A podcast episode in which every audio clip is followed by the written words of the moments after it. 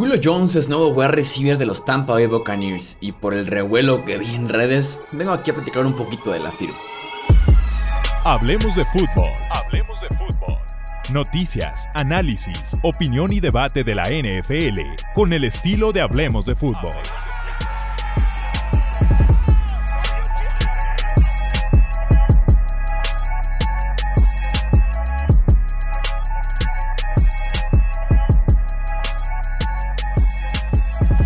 ¿Qué tal amigos? ¿Cómo están? Bienvenidos a Hablemos de Fútbol. Yo soy Jesús Sánchez y si Julio Jones, tápense los oídos aficionados de los Falcons, es nuevo wide receiver de los Tampa Bay Buccaneers.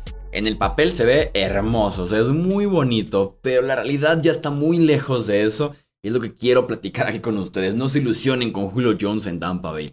Lleva 3, 4 años con muchos, pero de verdad, muchos problemas musculares. De tendón de la corva principalmente que es la edad y el desgaste. O sea, lleva 3-4 años de aparecer cada semana de la temporada, limitado en las prácticas, llegando al partido, en plan, veremos cómo se siente y veremos si juega o no juega, ¿no? Lo cual se ha derivado a que lleva 3 temporadas consecutivas sin jugar los 16 partidos.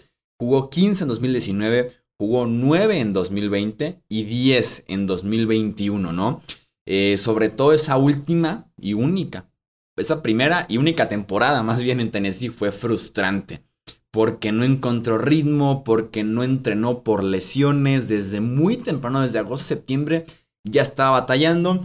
Lo mandaron a descansar todo noviembre, diciembre para que estuviera listo para playoffs y tampoco fue el caso. Entonces, realmente fue frustrante, fue estresante ese paso de Julio por Tennessee, que es la muestra más reciente que tenemos de quién es Julio Jones versión 2022, ¿no? Versión un poquito más en el presente. Eh, jugó poco, no fue tan protagonista, ¿no? Y su cierre no fue tan bueno. Realmente, lo, bueno para Tampa Bay es que aquí está llamado a ser el wide receiver 4. En Tennessee era expectativa, AJ Brown número 1, Julio Jones número 2, ¿no? O 1A, 1B. Aquí no, aquí solamente le van a pedir ser el wide receiver 4. Esta firma, en mi opinión, responde al retiro de Rob Gronkowski porque creo que vamos a ver más a una ofensiva de Tampa Bay con cuatro wide receivers, Mike Evans, Chris Godwin, Russell Gage como wide receiver 3 y Julio Jones y menos tight ends, no más wide receivers en el campo y un tight end menos porque realmente es muy pobre lo que tienen los Tampa Bay Buccaneers en la posición de tight end después del retiro de Gronk. Kyle Rudolph no es opción. Cameron Braid es un muy buen número 2, no alcanza para ser número 1, entonces en ese aspecto, por eso yo creo que responde el retiro de Gronk, la firma de Julio. Eh, va a ser el wide receiver 4 en la ofensiva ya que esté completa. Veremos si Chris Godwin juega la temporada regular completa, si está presente desde la semana 1 mientras se recupera de, un, de una ruptura del ligamento cruzado anterior de la rodilla. Si no está Chris Godwin, seguramente Julio entraría como el wide receiver 3 por mientras, ¿no? El potencial está ahí por ser simple y sencillamente Julio Jones, por ser de los mejores wide receivers de nuestra generación. Pero también está el riesgo de que no entrene y que se pierda y se pierda y se pierda semanas como pasó en las últimas dos campañas por temas musculares. Cuando son temas de una lesión, de un golpe, una conmoción, una ruptura de algo, un desgarre, no sé, son temas circunstanciales, no fue un solo golpe, fue un tema de mala suerte, mal momento, mal lugar. Aquí no, aquí ya es recurrente. Entonces, Vamos viendo qué versión de Julio Jones tenemos. Yo les diría, no se ilusionen. Mike Evans sigue siendo el amo y señor de ese grupo de wide receivers. Russell Gage creo que va a trabajar mucho en el centro del campo, en el slot, mientras Chris Godwin regresa y también mientras está al 100% Chris Godwin trabajando como ese wide receiver que le dé algo de ritmo a la ofensiva con Tom Brady.